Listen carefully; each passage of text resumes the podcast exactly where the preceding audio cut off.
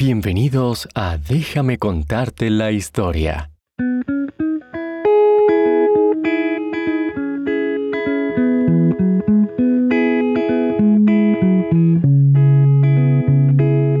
Este programa también está disponible en inglés como Bedtime History. Si quieres realizar una donación a nuestro programa, por favor visita bedtimehistorystories.com y da clic en el menú Donate. ¿Alguna vez has inventado una criatura mágica en tus sueños? ¿Cómo sería esta criatura? ¿Sería tierna o feroz? ¿Amigable o distante? ¿Tendría poderes mágicos? Tal vez sería una mezcla de diferentes animales, como el cuerpo de un toro, la cabeza de un león y las patas de un pulpo. Bueno, esta criatura se vería algo extraña. Pero personas de todo el mundo, a través de la historia, han imaginado criaturas extrañas y mágicas. Y por extraño que parezca, las criaturas de todas partes del mundo han creado leyendas de criaturas feroces, con forma de serpiente y con poderes mágicos. Algunas de estas criaturas se consideraban dioses Muchas tenían alas y garras. Algunas eran buenas y amigables, otras eran malvadas y destructivas. Algunas tenían muchos tesoros y escupían fuego. Ya sabrás que estoy hablando de dragones y otras criaturas míticas. Criaturas parecidas a los dragones aparecen una y otra vez en historias de diferentes partes del mundo, desde la antigua Babilonia hasta China y el sudeste asiático, la Europa medieval y las Américas, tanto antiguas como modernas. Cada uno de estos dragones tienen diferentes características, pero todos tienen forma de serpientes o lagartos con partes de muchos otros animales. Algunos son buenos, otros malos, pero todos son seres feroces, fuertes y mágicos. En la India, Malasia, Tailandia y otras culturas del sudeste asiático, hay historias de nagas, dragones con forma de serpiente, que generalmente no tenían brazos ni piernas, algunos con muchas cabezas. El dios azteca Quetzalcoatl era una serpiente emplumada, y en algunas obras de arte se ve muy similar a un dragón. Los antiguos egipcios tenían muchos dioses serpiente al igual que otras culturas africanas. Y la poderosa diosa hawaiana, Kiwahawine, es un dragón con cabello rojizo que a veces se transforma en una mujer. La antigua Grecia también contó historias de dragones. Uno de los más famosos es Ladón, contra quien Hércules luchó para robar las manzanas de oro que guardaba para la diosa Hera. Más tarde, en la antigua Roma, un escritor llamado Plinio el Viejo contó la historia de un dragón que podía estrangular a un elefante con la cola. Nadie sabe por qué dijo eso, pero es posible que se confundiera con historias de serpientes que pueden asfixiar a sus presas hasta matarlas. Filostratus, un filósofo griego del siglo III, describió a varios tipos de dragones. Los dragones de montaña eran rápidos y feroces, decía, con escamas doradas y brillantes. Afirma que tenían barbas tupidas y una cola más larga que los dragones de las llanuras. Los dragones de pantano los describe como lentos y perezosos, con escamas negras en la espalda. Estaba convencido de que la India estaba llena de dragones y que los indios sabían cómo encantar a los dragones tejiendo capas mágicas y arrullándolos para que se durmieran.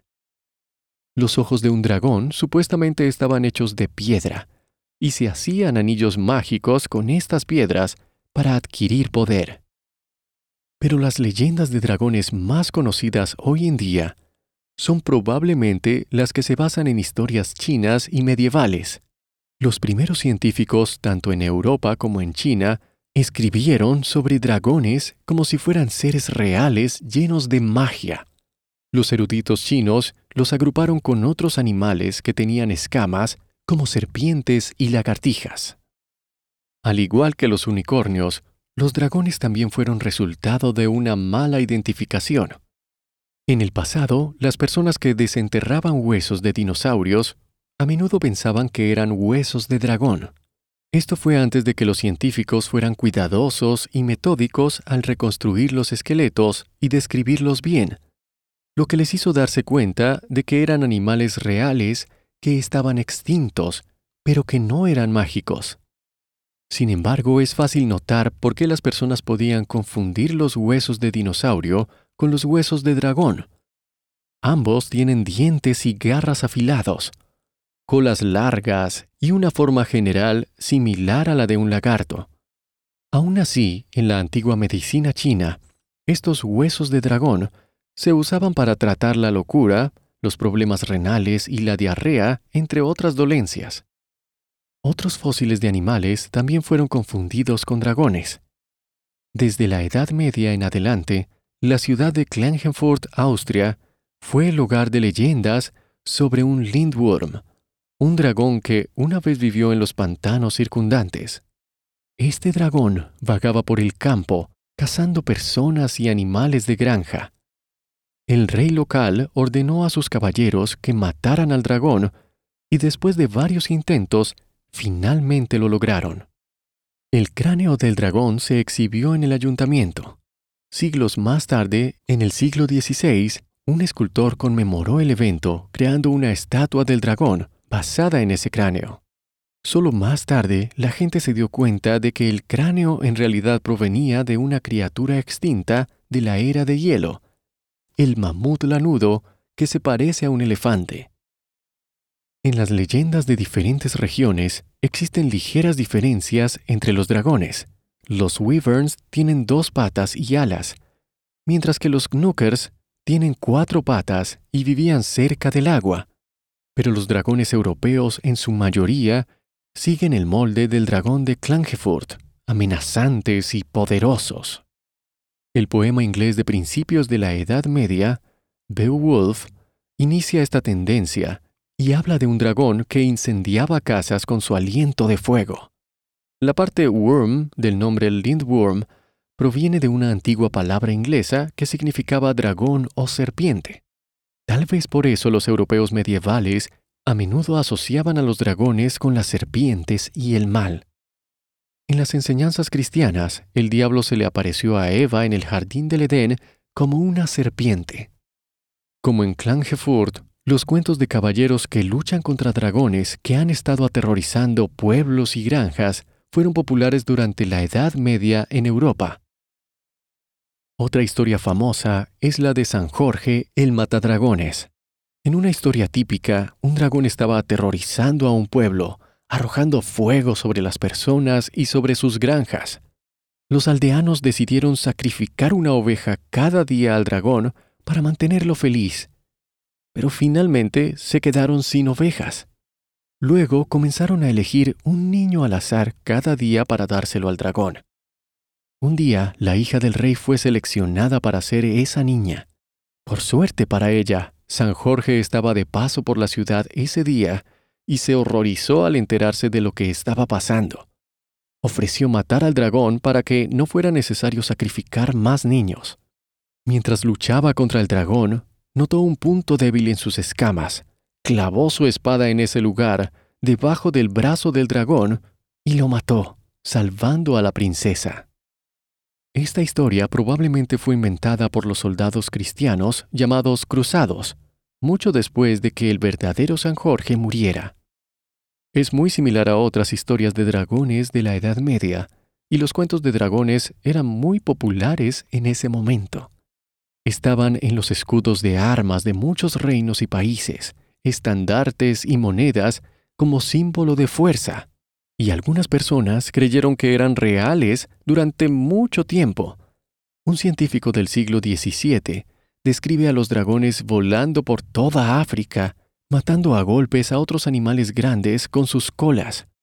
Supongo que este tipo nunca fue a África, al igual que Philostratus probablemente nunca viajó a la India. Los dragones del folclore chino son un poco diferentes de los dragones europeos. Aunque son feroces y mágicos, Los dragones chinos, llamados Lung, son benévolos y serviciales. Estas criaturas de cuatro patas con escamas, cuernos, garras y ojos de fuego vivían cerca del agua como arroyos, ríos y océanos. De hecho, los Lungs eran originalmente seres divinos que controlaban el agua y la lluvia. Otros relatos de autores chinos hablan de cuatro tipos de dragones. El dragón celestial Tianlong protege el hogar de los dioses en el cielo. Puedes ver a Tianlong por la noche como un grupo de astros que rodean la estrella del norte. En Occidente, esta constelación se conoce como Draco, que también significa dragón. Luego están los dragones del tesoro escondido, que guardan tesoros enterrados, creando erupciones volcánicas cuando salen de sus guaridas subterráneas. El dragón de la tierra controla las vías fluviales, mientras que el dragón espiritual controla la lluvia y los vientos. Los dragones terrestres y espirituales eran especialmente populares. En el folclore, posteriormente se transformaron en reyes que vivían en los océanos, enviando lluvia y protegiendo a los barcos en el mar. En los tiempos modernos, los dragones se han mantenido muy populares. Todavía se puede ver un antiguo ritual en muchos lugares del mundo donde la gente celebra los desfiles del Año Nuevo chino, la danza del dragón. La gente se alinea sosteniendo un colorido y elaborado disfraz de dragón sobre ellos, mientras serpentean y bailan a lo largo de la ruta del desfile. Muchos libros, películas y cómics también presentan dragones. Quizás hayas leído El Hobbit de J.R.R. Tolkien, donde Bilbo Bolsón ayuda a derrotar al dragón Smog de una manera muy similar a San Jorge, o las crónicas de Narnia, donde un personaje aprende una lección importante cuando accidentalmente se transforma en un dragón. Recientemente, series como Alas de Fuego de Tui Sutherland y Cómo entrenar a tu dragón de Cressida Cowell dieron un giro más moderno a la historia tradicional de los dragones. Los dragones de esta serie pueden parecer dragones medievales, pero no todos son malvados. Alas de Fuego cuenta con dragones de diferentes tribus, cada uno con sus propias costumbres y poderes, aprendiendo a cooperar, superar sus miedos y resolver grandes problemas. Cómo entrenar a tu dragón sigue a un niño vikingo y su dragón mientras se unen para superar desafíos con muchas aventuras en el camino. Si inventaras tu propia versión de un dragón, ¿cómo sería? ¿Bueno y amigable como los lungs de la antigua China? ¿O un ser feroz que escupe fuego y guarda un tesoro escondido como los de la Europa medieval? ¿O una de las versiones más modernas? ¿qué poderes mágicos tendría? Muchas personas a lo largo de los siglos han imaginado diferentes versiones de estas fascinantes criaturas. Mientras te vas a dormir esta noche, trata de imaginar cómo sería tu amigo dragón.